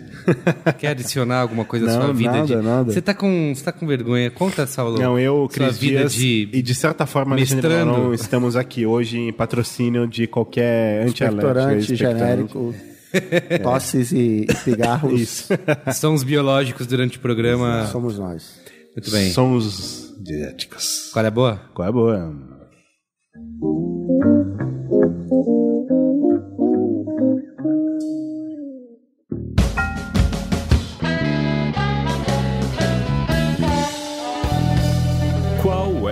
Qual é a boa? Qual é a boa? Quem vai começar? Qual é a boa aqui dessa semana? O mais complicado aqui é o Cristiano Dias que inventou coisas. Sou eu? Isso. Você quer saber meu qual é a boa? Quero. Que, aliás, ali... que, aliás Quero ter uma Cris, sacola no é antes, boa. antes de você tirar essa surpresa da sacola, eu quero dizer que você tem sido referenciado por pessoas que já gravaram. O Daniel Solero fez isso, Guga Mafra também. Lucas Lira põe aí o selo Cris Dias de Ah, é, é, selo boa. Cris Dias de qualidade. Selo Cris Dias. então tá aqui, ó. Meu qual é a boa? Ó, Dungeons and Dragons, quinta edição. O novo, nova edição do RPG. Tem dado em casa, a famosa piada mais antiga do RPG. Um dado de cada. É um dado de Tipo- 4, um dado de 6, um dado de E aí a história um desse, 10. desse kit aqui é o seguinte: ele, ele é o, é primeiro kit que saiu do novo DD e ele é tudo que você precisa para jogar tá aqui dentro. Então tem as regras básicas aqui. Essas regras, se eu não me engano, se, se não são essas, são muito parecidas. Estão disponíveis de graça no PDF no site do D&D. E aí tem tipo a primeira aventura aqui, a mina perdida de Fun Lover. Temos As fichas. fichas de personagem. Então já vem com os personagens prontos, porque esse kit não ensina não ensina a fazer personagem. Então Então, tipo assim, já tem aqui, ó, vamos contar quantos personagens temos. E aí você nunca bastante, faz hein? porque você tem dó de escrever nas fichinhas, é não, isso? mas já tá pronto. Já tá pronto. aqui, ó. já tem até história, de onde Ah, ele tá. vem, qual é a Vamos ver raça. aqui, vamos pegar uma ficha X aqui, ó. Ó, um, dois, conta aí. Um, dois, Ó, tem, tem um personagem inteirinho aqui já. três, quatro, cinco personagens. Então, uma aventura com cinco personagens. O nome tá em branco, mas aqui, ó. Tem o. Ele é feiticeiro, Chaotic Good e tal. E aí eu também aproveitei E a sacolinha mágica do corpo aqui. Saiu semana passada o primeiro livro, Player's Handbook, Artes Incríveis do Padrão Dungeons and Dragons. Que aí com esse livro você aprende a fazer personagens, conhece as raças, as classes.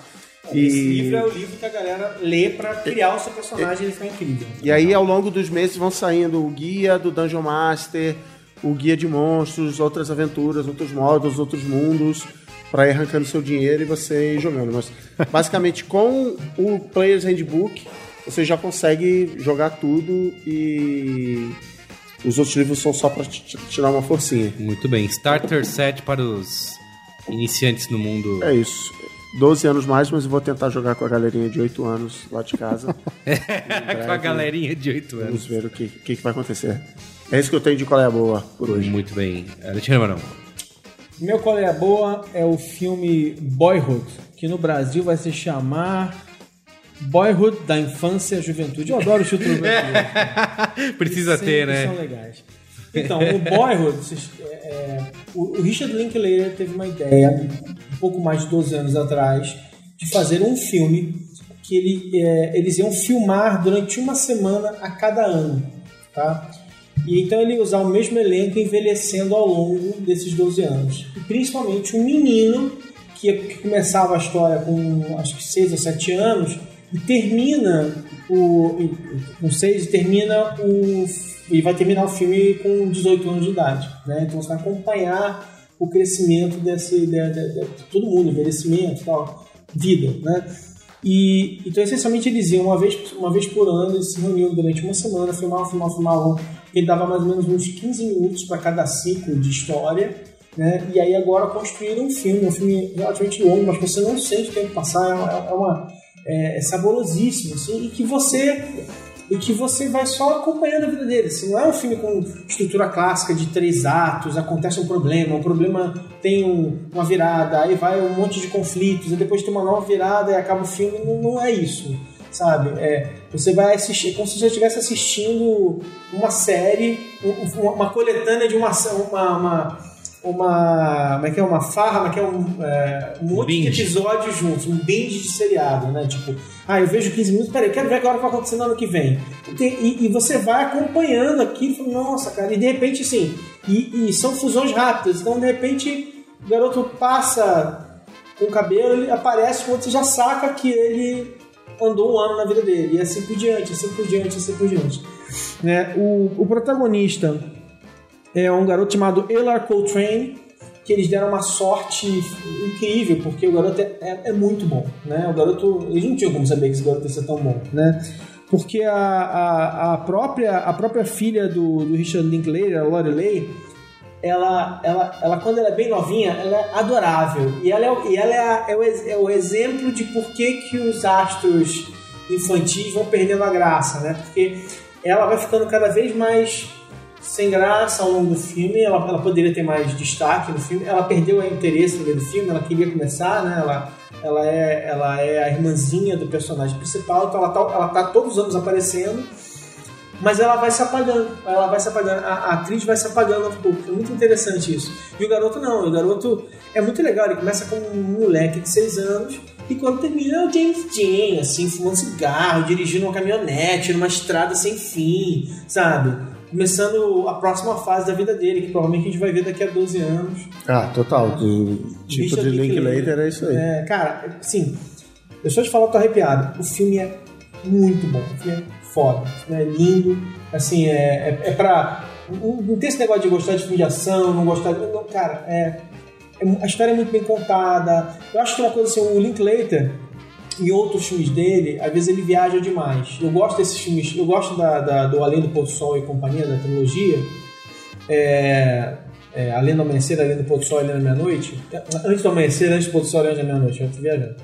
Eu gosto da trilogia dele, mas é, é porque eu gosto dos diálogos naturalistas. Aí tem aqueles, aqueles filmes ah, que ele fez com animação misturado, que aí, aí, cara, ali ele viaja e chega a ser irritante Que é com o. Keanu Reeves lá. É, o, o o Keanu Reeves, que eu não, eu não vou lembrar o nome, só que eu olhar aqui agora, mas tem o o Keanu Reeves, põe, o- põe o nome dos, dos dois filmes aqui. O do Keanu Reeves, Que é baseado num conto do que é baseado. Dick. É, é, e tem o outro que é o. O Homem Life. Duplo, é o né? Muito obrigado, Cristiano.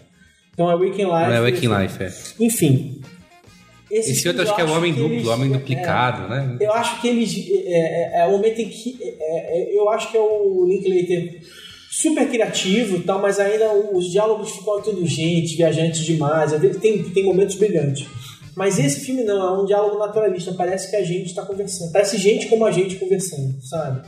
É, e aí também tem o jeito dele de dirigir atores que estão muito à vontade com a câmera. Então o elenco principal é o Coltrane, o menino, né? A Patrícia Arquette que está ótima. O Ethan Hawke o Ethan também. Hawke também, assim, que é também é o ator assinatura do Richard Linklater, digamos assim, né? Se, se todo diretor é, famoso tem um ator assinatura, seria o Ethan Hawke.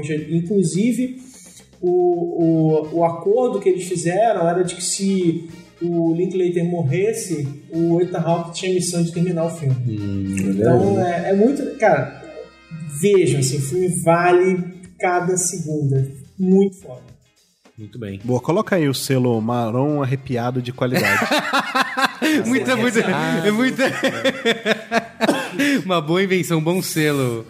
Ó, o Lucas vai usar isso depois no final. Não, claro que ele vai usar. claro que ele vai usar. né? Diga aí, Salo Mineira, qual é é, o seu seguinte, qual é a boa? depois da minha série de qual é a boa cultural, de muitas exposições, etc, É, Que agora eu medo- estou Que medo do que vem. agora eu estou numa série de joguinhos de Ah. iPad é, ou de iPhone. Não sei se tem para Android, mas o nome do, do O joguinho genérico, como você é... diria, eu e a Suda fazendo assim, ó. Isso, mas o nome do joguinho é Devil's Attorney ou Advogado do Demônio. O jogo, ele é ele segue muito esse esqueminha de RPG que a gente falou, porque ele acontece em turnos. Então você basicamente só tem que defender os piores é, seres humanos da Terra, A né? escória da humanidade. A escória da humanidade e e você tem você tem pontuação e você tem seus skills, né? Então, tem lá, Mesmerize, é, e esse tipo de coisa é muito bom. É, tipo assim, coisa que o advogado vai usar pra Exato, é, pessoas. objeção e tal. E aí você tem que ir é, fazendo, somando os pontos, criando sua estratégia pra conseguir ir passando e você vai ganhando dinheiro e vai dando um upgrade na sua vida. Então você vai comprando móveis novos, de repente você muda pra outro lugar, começa a, a ir pra outra instância é, de julgamento. O jogo é muito O divertido. cara é um trambiqueiro. O cara, o nome dele é Max McMahon. e é brilhante. Ele estudou na Universidade de Samoa, que nem o Saul Goodman.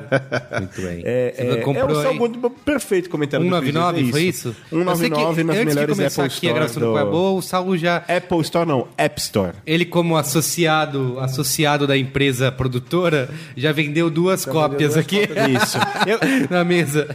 Bom, meu é boa, eu assisti a primeira temporada do Leftovers é, da HBO, que é baseado no livro do Tom Perrotta, que ele fez o. Ele também é autor daquele filme A Eu Eleição. acho que- eu acho que essa série é, ela é tão deprê que ele devia se chamar Tom Derrota. porque- Ah, selo Maronada. e também tem a participação do nosso querido amigo Damon Lindelof. Não, ele é o showrunner, não é isso? É, eu show, mas é, é junto. Os créditos é sempre ele e o Tom Perrota juntos. Eu vou comentar aqui Mas- nesse programa uma coisa que eu comentei no seu Facebook, que é quando você falou sobre, sobre o- ele, eu falei, eu não sei se você tá elogiando ou criticando. É o que, que eu diria assim, os três primeiros Você episódios. diria ou vai dizer? Vou dizer. Ah, vai vou dizer. dizer. Os três primeiros episódios, ele tem realmente essa sensação de você não consegue nem dizer do que a série é. Porque ele começa bem devagar, ele não conta as coisas, sabe? Ele não te entrega nada, ele simplesmente te insere naquele mundo onde a sinopse é 2%, é, 2 da população mundial desapareceu, houve lá o arrebatamento. É, isso dá, acho que são 14 milhões de pessoas, é isso? Nossa, só 140 milhões, 140 milhões de pessoas. Só 2% da humanidade merece ir direto pro Isso céu. é. sem- E sem o que é, e, assim, o que é legal porque ele, o próprio autor, ele não é religioso é, e, e a série ela não tem explicação. Esse acontecimento não tem nem explicação religiosa nem científica. Ele é As simplesmente pessoas assumiram que foi o arrebatamento. É, assumiram, mas ao mesmo tempo tem um monte de controvérsia, porque eles começam a mostrar que as pessoas que sumiram. Por que, que elas sumiram? Eles estão tentando descobrir um padrão é, nessas pessoas que sumiram e isso não existe. Então é uma coisa randômica que simplesmente aconteceu, e como na nossa vida muitas coisas são assim, as pessoas estão tentando conviver com esse fato. Então ficam religiosos, tem essas provocações religiosas e também Um científicas. monte de seitas, né? É, tem uma. Dentro da série existe uma seita que, que também ela. Como eu, disse, como eu disse, assim, ele não conta, ele não fica contando o que, que é, é para onde vai, qual é a origem, ele simplesmente tá ali. E, e é engraçado porque é como se fosse uma história pós-apocalíptica, só que sem zumbi, sem bomba atômica. Então, esse evento é o que é o, o mundo pós-apocalipse e, e que foi tudo reconfigurado. Tem um novo departamento do- dos governos que são para dar auxílio para as famílias de pessoas desaparecidas e tal. E o que me ficou claro com essa primeira temporada é que, ao contrário de outras séries que a gente procura é, as explicações para tudo, no caso de Lost, né, do nosso amigo Damon aí, que a, a ilha era o personagem principal e a gente queria explicação para a origem da ilha e para tudo que acontecia lá. O Leftovers parece para mim é muito mais uma série sobre os personagens e sobre as pessoas que é justamente o nome, né? As pessoas que sobraram. O que está acontecendo com elas, o que está se passando na vida delas depois disso, e não, em- e não sobre o acontecimento em si. Eu não li o livro, eu já vi, o livro é bem fininho até. Então, eles têm uma coisa já definida, provavelmente. Eu tenho a impressão de que não vai ter explicação do que, que é isso. E talvez isso seja bom, sabe? Esquece. Porque o Lost sempre foi bom nisso, né? Em criar os mistérios era maravilhoso e na hora É, de explicar era uma merda total. Havia uma promessa de que ia se explicar É, cada isso. mistério. E, e toda vez que eles tentavam explicar era ruim. Então parece que, que é isso, né? Eles vão contar a história dos personagens, dane-se os motivos disso. E, e a HBO acabou de renovar para a segunda temporada. Ou seja, eles estão apostando bem. Não é fácil, eu diria assim, porque é é uma série que não te recompensa, sabe? Você assiste três, quatro episódios e você, meu, pra onde isso vai? Eu acho que depois do quarto ali, o quarto, quinto, sexto episódio, eles começam a ser bem mais é, impactantes, diria assim, tem Sei lá, cenas. pelo trigésimo você tá É. conquistado. Ah, é, eu não sei. Porque Eu, São 10. A primeira temporada, oito. Oito. Oito episódios, é.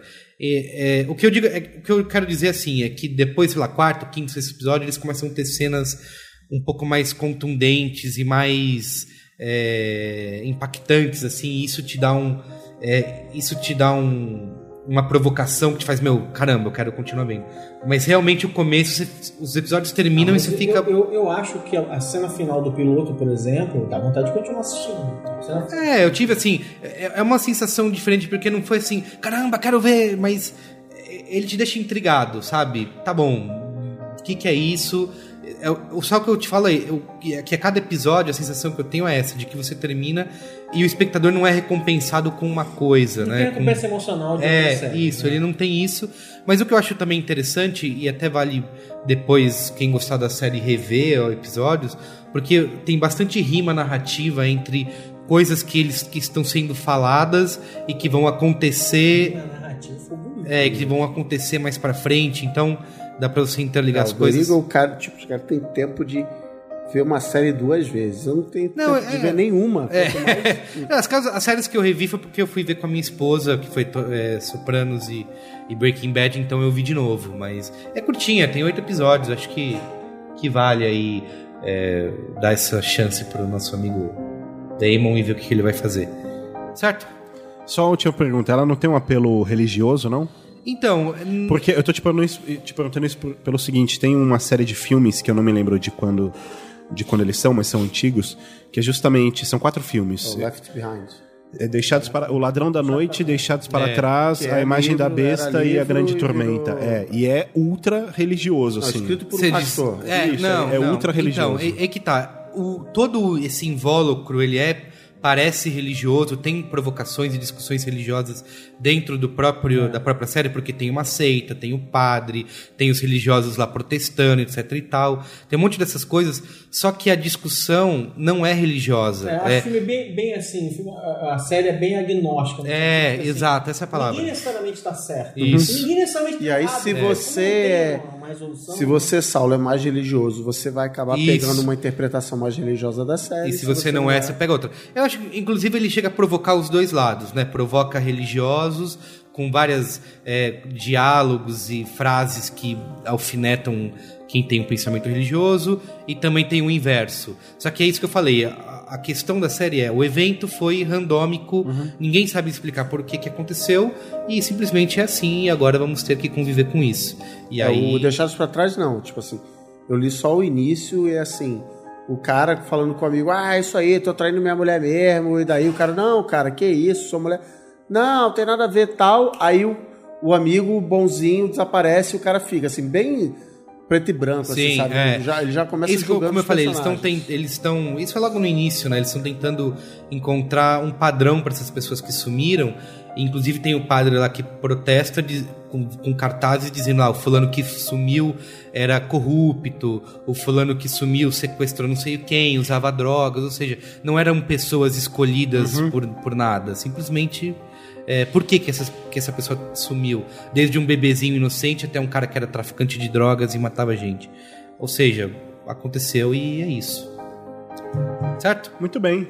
Beijo do gordo? E você é, não deixe de assinar o canal para assistir o nosso amigo Luiz e Gina. Muito bem, muito longo não li, né? Save Game E o nosso canal aqui também. e o nosso canal youtube.com.br Youtube.com.br canal B9, tem tudo aí bonitinho. Jovem! Jovem, Jovem! Escove os dentes todo dia. Muito bem.